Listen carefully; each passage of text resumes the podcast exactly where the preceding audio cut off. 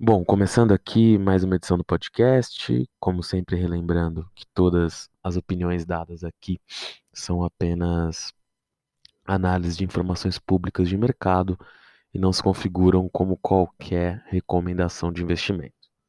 É, como eu já tinha adiantado na semana, na semana retrasada até e reforcei semana passada, a ideia é voltar com Apoia-se, né, com algumas, alguns conteúdos exclusivos, ainda não consegui na última semana também por outros compromissos dar um andamento para isso, mas uh, nessa semana provavelmente vamos ter novidade nesse sentido. Eu gravo outro podcast com mais explicações e explicando um pouco essa dinâmica.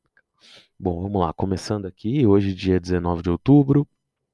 Uh, a semana passada, né, como foi uma semana que Aqui no Brasil a bolsa variou bastante, mas foi uma semana até um pouquinho, entre aspas, mais calma, né? Pelo menos do ponto de vista político sobre a bolsa. Claro que tivemos casos de corrupção aí, né? Enfim, é, o caso do, do senador com que encontraram ali um valor altíssimo com ele, né? Dentro até da cueca, enfim, é, são casos uh, complexos, né? Até tristes para o país.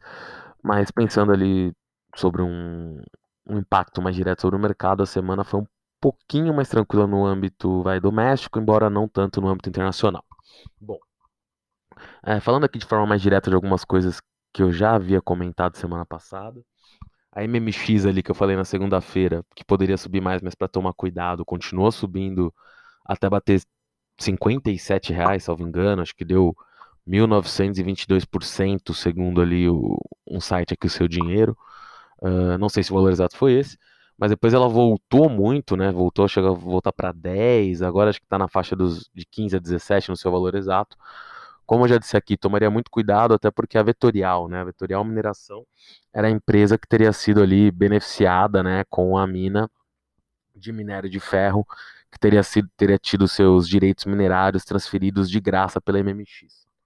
Bom, a Vetorial também colocou uma petição falando que não foi bem dessa forma, que ela te, conseguiu legalmente o direito das duas minas que agora estavam em propriedade dela. Então isso pode sim influenciar a MMX cair, desvalorizar mais hoje. Por tabela, o OSX também deve cair, né? Uh, as duas empresas também subiram na expectativa ali de um potencial, novos investidores serão trazidos pelo Ike, né? Na, MM, na MMX, o Ike, inclusive, já mudou parte da direção da empresa trouxe até executivos que estavam com ele lá antes de no comecinho da fundação da MMX. Ele tentou fazer o mesmo no OSX, mas desde sexta-feira retrasada, né, os juízes já tinham ali uh, uma juíza, na verdade, né, uh, havia impedido ali a realização da, da assembleia na qual o Ike queria mudar os conselheiros. Então, assim, não sei também que investidores seriam esses. Então, deve sim continuar uma onda especulativa nessas empresas. Acho que até, de alguma forma, pode ser considerado como natural que isso exista. Mas tomar um pouquinho de, de cuidado aí, né, com, com entrar nessas empresas nesse momento, né? Acho que não não são iniciar, não são empresas fáceis de se operar. Já andaram muito nos últimos tempos e sem tantos fundamentos, né? Então, muito cuidado aí para operar nessas empresas, mas claro, isso não quer dizer que ainda não vão subir, pode ser que o, o Ike é conhecido ali, né, por, por sortar, é, por soltar fatos ali, quem lembra da antiga OGX, que hoje até é a Domo, né, subia muito porque ele criava muitas expectativas com relação novas reservas de petróleo, então as ações podem continuar variando muito, mas eu ficaria fora porque realmente é um risco muito desproporcional. Uh, esse final de semana, né, a gente teve ali um, várias notícias de potenciais novos negócios entre empresas. Acho que um que saiu no Lauro Jardim ontem, né, no Globo, foi a possível fusão da BR Malls com a Ancar. Hoje, na manhã de segunda-feira, a BR Malls já confirmou que está tendo sim uh, conversas iniciais com a Ancar para uma potencial fusão. Acho que isso é interessante, já que as empresas de shopping center são algumas das que estão mais baixas né, no, no, na Bolsa de Valores, ainda não se recuperaram. Quer dizer, elas até tiveram uma recuperação ali quando tudo se recuperou e depois continuaram estagnadas no patamar mais baixo do que o resto da economia. Tem-se ali com relação a isso muitas discussões, né? Uh, sobre se, como estão andando as vendas, porque como muita gente disse, uh, o varejo online até caiu um pouquinho com a reabertura maior dos shoppings e com talvez com mais pessoas circulando nas ruas, né? Mas não foi uma queda tão expressiva. Então, aparente e o mercado e o as vendas online tinham crescido muito proporcionalmente. Então isso dá a impressão que muito provavelmente uh, os shoppings ainda não conseguiram recuperar parte de suas vendas. Tem muitas lojas de shoppings que ainda não foram reabertas. Uh, as que foram reabertas, algumas com dificuldades ali para atrair consumidores. Uh, claro, isso daqui é um lado da moeda, né? O outro lado são as próprias administradoras de shopping falando que as coisas estão melhorando consideravelmente, mas ainda num ritmo lento. Então a fusão tem sentido, acho que é uma fusão que pode extravar valor no mercado de shoppings como um todo, mas eu só tomaria cuidado, querendo ou não, porque uh, ainda é um mercado sobre, se é que dá para chamar assim, um ataque, né, aí, uh, por causa do varejo online, por causa do custo fixo de se ter estruturas tão grandes, mas também tem, você tem redes aí que não atuavam nos grandes centros e acho que o que está acontecendo com os shoppings uh, de forma geral, isso não quer dizer que eles não vendam, né? Eles sempre vão continuar vendendo, mas é um conceito no qual a pessoa usa a loja né, como um monstruário. Né? Então, de qualquer forma, uh, vai continuar tendo ali um, um momento. Um, desculpa, um, um, movimento né, de muitas empresas quererem sim ter lojas físicas, principalmente nos shoppings mais atrativos, até como uma venda na empresa, né? ou seja, o modelo de lojas conceito de mais marcas tende a existir, mas talvez o número total de marcas cair, tá? E pensando já, ou seja, nesse sentido a fusão é interessante, a BR Mall está bem barato em bolsa, assim como todos os shoppings. Deve se movimentar bem hoje, mas claro, eu tomaria cuidado, porque pode ser que já abra subindo muito. Mas assim, um, um indicativo de que esse setor pode passar por consolidação. Qualquer setor aí que está muito barato passa por consolidação. A gente já teve ali um movimento da, da Sonai, né? Sonai Sierra ali, que se fundiu com a Aliança há pouco tempo. Então acho que, que vale aí ficar de olho nos próximos movimentos nesse mercado. Acaba, acaba sendo aí na mesma, composição, na mesma dinâmica, né? Hoje também saíram notícias ali de uma potencial venda da CIA no Brasil.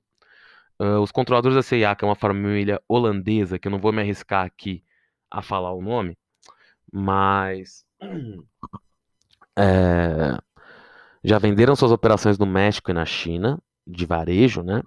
E existe um entendimento aí que eles já queriam, na verdade, até se desfazer da operação brasileira há algum tempo. No final do ano passado, a IPO acabou sendo a melhor saída para eles tirarem um pouco do. rentabilizarem, né? Um pouco dos valores ali da empresa. Mas agora podem sim partir para uma venda total. Alguns fundos de private equity poderiam estar interessados. Eu acho que também grandes.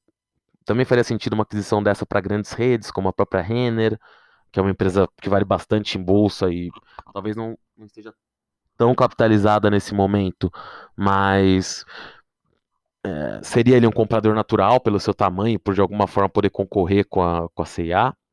É, e claro, os próprios fundos né, podem ver ali a, a, possibilidade de comprar a empresa agora e fazer uma reformulação né, e vender ela mais caro, já que ela parece um pouco depreciada hoje. A CIA tem muitos pontos interessantes no país ainda. Uh, tem um problema que eu diria que passa por um pouco por todo o varejo, né? Têxtil um pouco mais. Embora a CA, claro, não seja só têxtil, mas você vai na CA, a venda de roupas, né? com certeza, provavelmente o, o mais importante ali.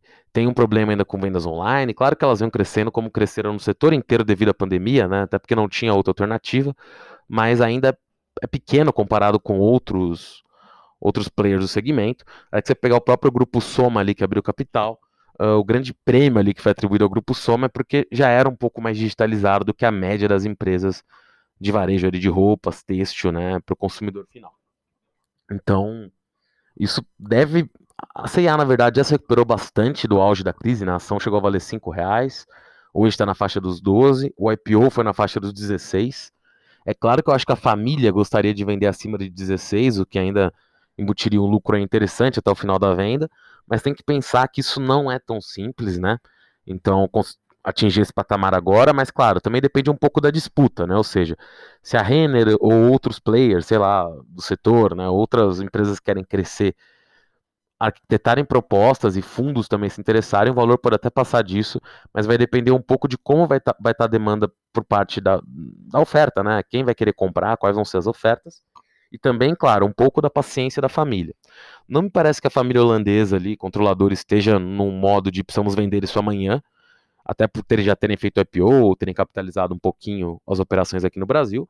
Eles querem sair, mas não vão sair a qualquer preço também. Então acho que é um equilíbrio bem fino, bem estreito ali, né, entre o interesse deles de vender e o interesse de vender agora no momento que as coisas não estão tão claras, né, de qual valor vai ser, vai ser possível obter.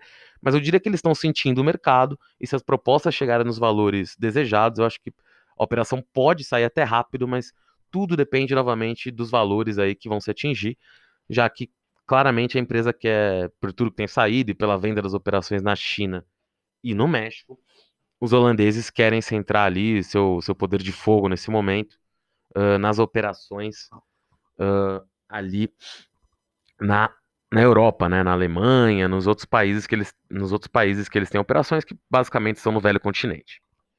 Outra informação também do final de semana, que essa na verdade nem é tão nova assim, mas ela vem com uma nova conjuntura, é o Ronaldo César Coelho, né, falando ali da Light, que ele acabou virando Ronaldo César Coelho, né? Acabou virando um investidor bastante importante da Light, através do fundo Samambaia e falando ali que ele espera que depois da oferta de ações ali que a Semig deve fazer para sair da Light, uh, entre um novo sócio estratégico que vai ajudá-lo na reconfiguração da empresa.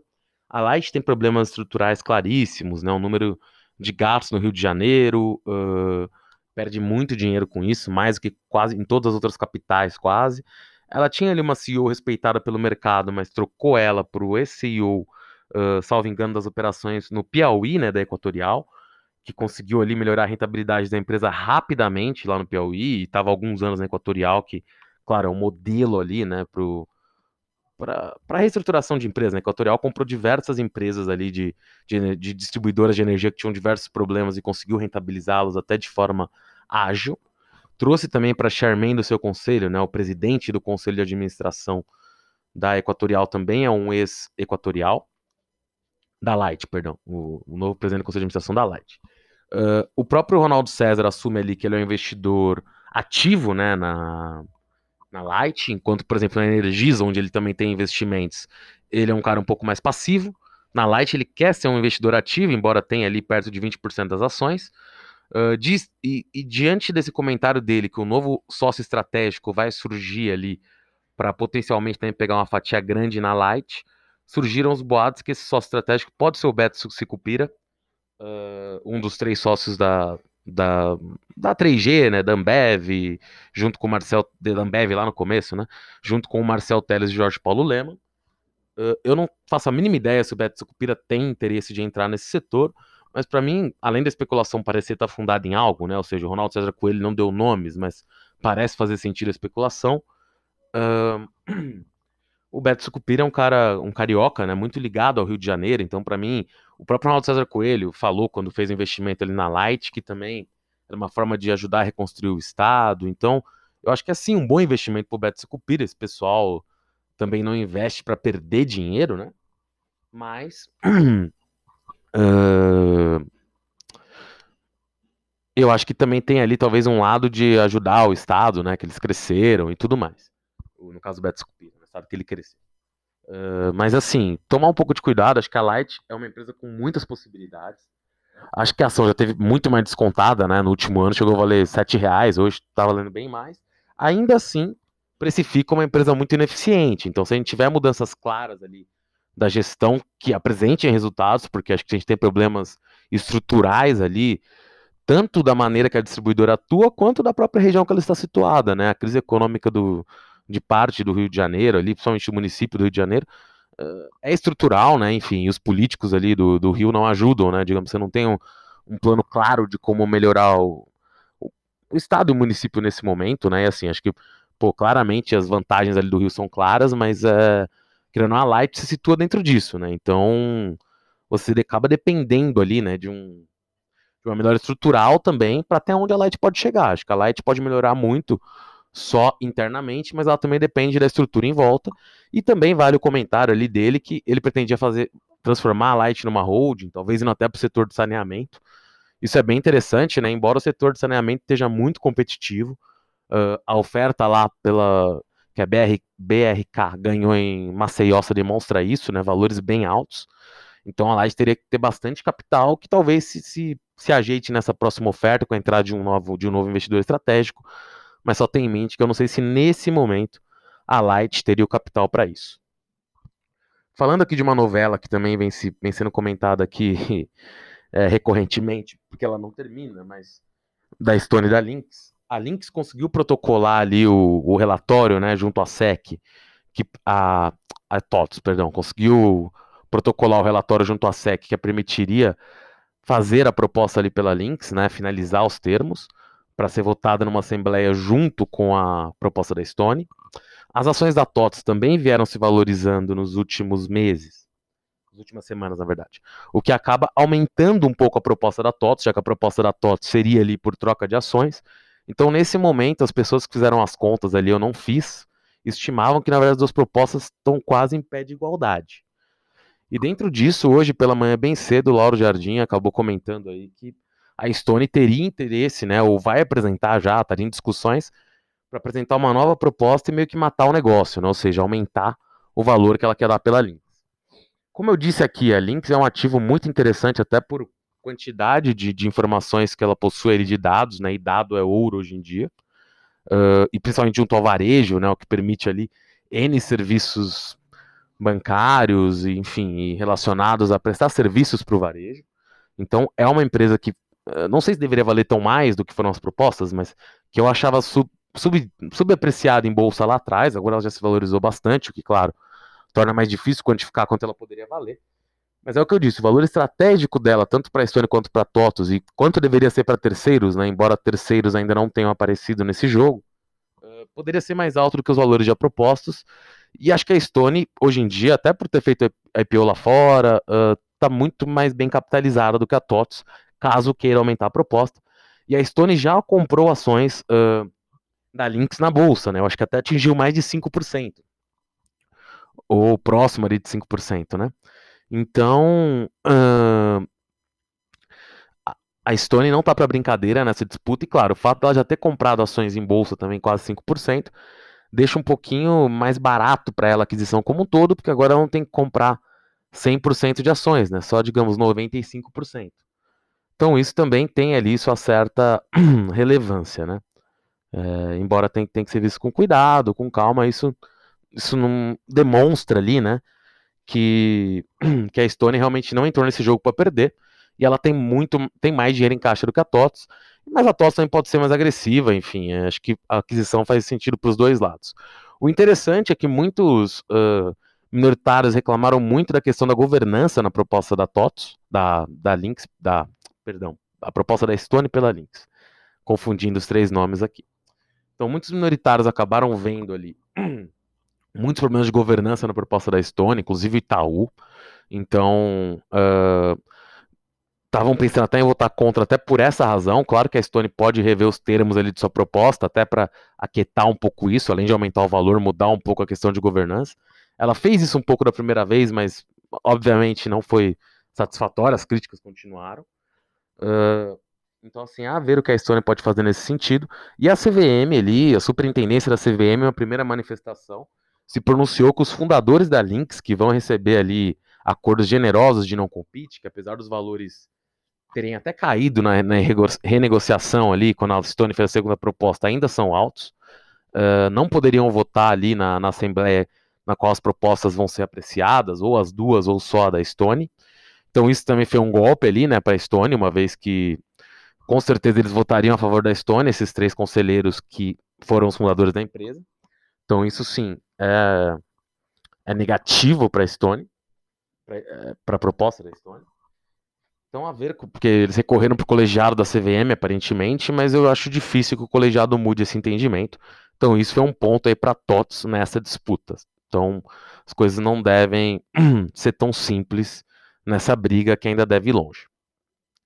Para continuar aqui falando um pouco mais, até de forma um pouco mais ampla, né, que hoje eu fui direto em empresas, eu acho que esse final de semana aconteceu uma coisa até curiosa ali, né, que o Lauro Jardim reportou que supostamente uh, uma família brasileira jogou, levou 50 bilhões de reais para fora do Brasil e pagou até o, o TSMD, né, uh, de o imposto, né, que deu 2 bilhões de reais no caso dessa operação, um valor absurdo, né? Eu acho que tem algumas coisas sobre essa informação, tá? Eu não tenho como pensar na veracidade, mas é claro, não é muito simples, né? Por mais que você diga, ah, tem mais famílias bilionárias do que a gente imagina, eu acho que a grande questão é alguém ter esse nível de liquidez, né? Ou seja, tem muita gente, muita gente não, né? A lista de bilionários é pequena, pelo amor de Deus. Eu tô me expressando errado. Mas, mesmo dentro da lista dos bilionários que poderiam ter mais dinheiro do que isso, uh, é curioso que esses bilionários, de alguma forma, uh, não têm 50 bilhões de reais é, para saque, né, como diz o pessoal. Então, é muito difícil ter alguém com esse nível de liquidez. E, e claro, se alguém tivesse isso uh, numa operação de venda de empresa, teria que vender, nossa, empresas muito grandes. Se alguém tivesse vendido isso na bolsa, a bolsa teria despencado, até porque essa pessoa ou teria uma participação muito grande em algumas poucas empresas, ou participações relevantes em diversas empresas. Isso também não foi sacado de fundos nas últimas semanas, conforme o pessoal dos fundos olhou. Pagar esse imposto não é simples. Então, assim, dentro disso, sobram poucas opções ali de, de famílias com esse nível de dinheiro. Uh, as mais aventadas seriam o Safra, né? A família Safra, a família Faria também, do, do ex-fundador do fundador do Banco Real, né? O Aloysio Faria. Mas o curioso é que, mesmo pensando nas famílias, isso seria basicamente toda a liquidez deles, e nem sei se tudo isso estaria em dinheiro já no Brasil. E o curioso é como foi pago o ITCMD, na verdade foi uma doação, né? Então é curioso, porque ninguém tão rico assim faleceu no Brasil recentemente.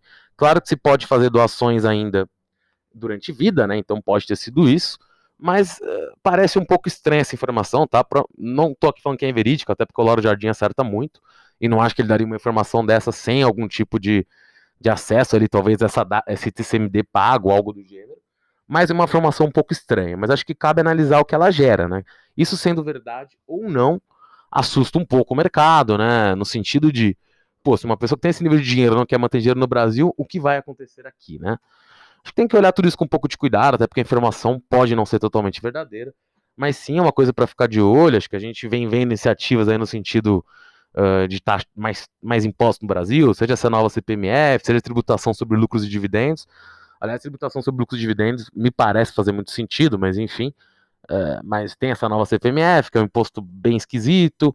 Tem também os boatos aí de. É, não sei se boatos, né? Mas iniciativas que já vêm há algum tempo e parecem estar ganhando mais adesão social e política de taxar os ultra ricos. Então, esse já pode ter sido ali um movimento para impedir taxações futuras. E é o que o pessoal falou. Caso essa operação de fato tenha acontecido, uma pessoa que tem 50 bilhões de reais, uh, se é que esse dinheiro existia, tinha alguém com esse nível de liquidez, não tem o mesmo nível de informação que meros mortais, né? Que estão aí brigando para ganhar um dinheirinho na bolsa. Então tem alguma coisa por trás que a gente provavelmente não vai descobrir tão cedo. Cabe também ressaltar que esses bilionários, apesar de terem nacionalidade brasileira, né? Pensando nos bilionários brasileiros, muitos já não têm residência no Brasil há bastante tempo, por isso que era até curioso, né? Ainda ter esse nível de valor de dinheiro aqui. Mas a ver aí nas próximas semanas esse mistério aparece ou não, porque pela quantidade de dinheiro envolvido é quase impossível uh, que não se, não se descubra né, quem foram essas pessoas. E o Estado de São Paulo, como até brincou a matéria do Brasil Journal, tinha ali que fazer uma estátua né, para esse contribuinte, porque esses 2 bilhões de reais de imposto ali com certeza não eram esperados. Bom, uh, para finalizar, falar um pouquinho sobre o grupo Mateus, que fez o IPO ali, né, um atacadista ali mais localizado na região norte e nordeste, muito forte no Maranhão, no Pará que teve ali um final de semana assustador, se é que a gente pode chamar assim, para os seus acionistas, principalmente para os fundos que entraram na oferta. Por quê? Não sei por que, não sei por qual razão, na verdade, para ser bem honesto, mas aparentemente a empresa colocou na, pelo menos é, eu não fui atrás dessas informações, tá? Mas é o que o Brasil Journal coloca ali. Talvez eu próprio possa estar manifestando um pouco errado sobre uma data ou outra, mas o fato é chamar a atenção nesse final de semana para problemas de internos ali de controles da empresa, o que poderia de alguma forma ser interpretado como fraude nos balanços. O fato é, aparentemente esses valores eram imateriais, é, somando todos os problemas daria cerca de um milhão, mas a Grant Thornton colocou ali que teria esse problema de controles e muita gente no mercado disse, olha, esse problema de controle tem até empresas mais famosas, a Magazine Luiza tem esses problemas, várias outras têm esse problema. Então não, não seria algo tão tão grave, né? E quando pôs o Magazine Luiza de exemplo, que foi o exemplo que se dá na reportagem, mas o que isso quer dizer é que basicamente qualquer empresa listada em bolsa tem algum nível de problema de controles internos, são empresas gigantescas, né? Você tem algum problema ali de, de uma conta que não está exatamente completa, mas muitas vezes valores imateriais. O fato é, primeiro não se tinha certeza dos valores, só saiu a notícia que a, que a auditoria teria feito essa ressalva, a Gran Torto no caso. Depois, que é, que seria um problema. Depois foram se falar com a assessoria jurídica, né, da empresa que ajudou na IPO, e ambos os escritórios de advocacia falaram que a empresa, na verdade, foi até transparente demais, porque pela CVM ela só precisaria falar problemas considerados graves ou médios ali, né, e esse era imaterial, era um problema baixo, né, enfim, não tinha nem materialidade diante do valor da empresa, mas claro que ele acende ali uma, uma bandeira amarela, né, porque muita gente acha que, pô, muitas vezes esses problemas uh, internos começam assim para depois aumentar, depois o Grupo Mateus também é uma empresa familiar, o que era uma empresa familiar até agora, o que não tem nenhum demérito. Na verdade, grande parte das grandes empresas brasileiras vem de uma estrutura familiar, mas acaba ascendendo ali, porque uh, esse sinal amarelo é justamente por fato das pessoas não conhecerem tanto as contas da empresa antes dela se preparar para o IPO agora. Então tem gente que tem a expectativa que isso pode ter sido só o começo de problemas, embora seja injusto nesse momento achar isso, né? Injusto, eu digo assim, ainda não se tem evidências para se concluir isso, mas é uma, um sinal amarelo. Pode ser que a empresa tenha conseguido ali é, estancar um pouco a preocupação dos investidores, mas eu não ficaria tão surpreso se ela tiver uma pequena desvalorização nos próximos dias, mas a ver, tá? Porque se a comunicação foi boa, enfim, entraram muitos gestores grandes no papel, se ninguém resolver se desfazer, talvez o impacto disso seja mais marginal, mas pode sim, eventualmente, derrubar as ações nos próximos dias. E isso somado também ao problema, que aí foi um problema, de alguma forma, triste, né? E aí eu não sei dizer se é acidental ou não, não conheço tão bem as operações da empresa, que foi a queda lá de uma prateleira que acabou vitimando uma funcionária, né? Uma situação muito triste. E, enfim, que também levantou ali suspeitas de como, como a empresa organizaria suas coisas, né? De como a distribuição das lojas, os funcionários têm proteção adequada, enfim. É, é um problema aí. Então, a ficar de olho como isso pode acabar impactando as ações dessa empresa que até por estar, tá, querendo ou não, muito longe, né, as suas operações físicas, de quem toma normalmente as decisões, são esses gestores, que às vezes estão aqui numa bolha da Faria Lima, como o pessoal brinca, pode acabar sendo punida, embora a situação pareça ter sido controlada ali nesse primeiro momento pela, pela, pela, pela empresa, né, na, na comunicação com as pessoas que entraram na oferta. Bom, por hoje é basicamente isso. Para terminar, uh, só um comentário de uma empresa também bastante arriscada, tá? E que, na verdade, eu não, eu próprio não tive acesso, mas saíram notícias aí, né? Mais rumores de Twitter, de internet, que o processo da, da Gradiente contra a Apple pela questão da marca iPhone, que estaria ainda no Supremo, teria tido ali uma movimentação num, no recurso ali que a Gradiente interpôs no próprio Supremo, no qual a Gradiente solicita ali uma audiência de conciliação. Não sei se a Apple também estaria de acordo com essa audiência, não vi a petição, mas uh, vale relembrar que quando essa ação foi pautada, as ações da Gradiente subiram de maneira estondrosa a última vez na bolsa. Mas o fato é, não me parece que até agora os sinais que a gente teve da Apple é que a Apple eventualmente não estaria muito interessada num acordo. Mas o fato é, isso pode gerar uma especulação, mas é aquilo, é uma coisa quase do nível MMX, tá? O risco é altíssimo. Então, tem um risco ali também do cara comprar isso achando que pode se valorizar 100, 200% e basicamente cair 50%. Tá? Então é um risco muito alto, mas é uma coisa que está no radar aí de alguns investidores. Bom, por hoje é só. Até a próxima edição. Valeu!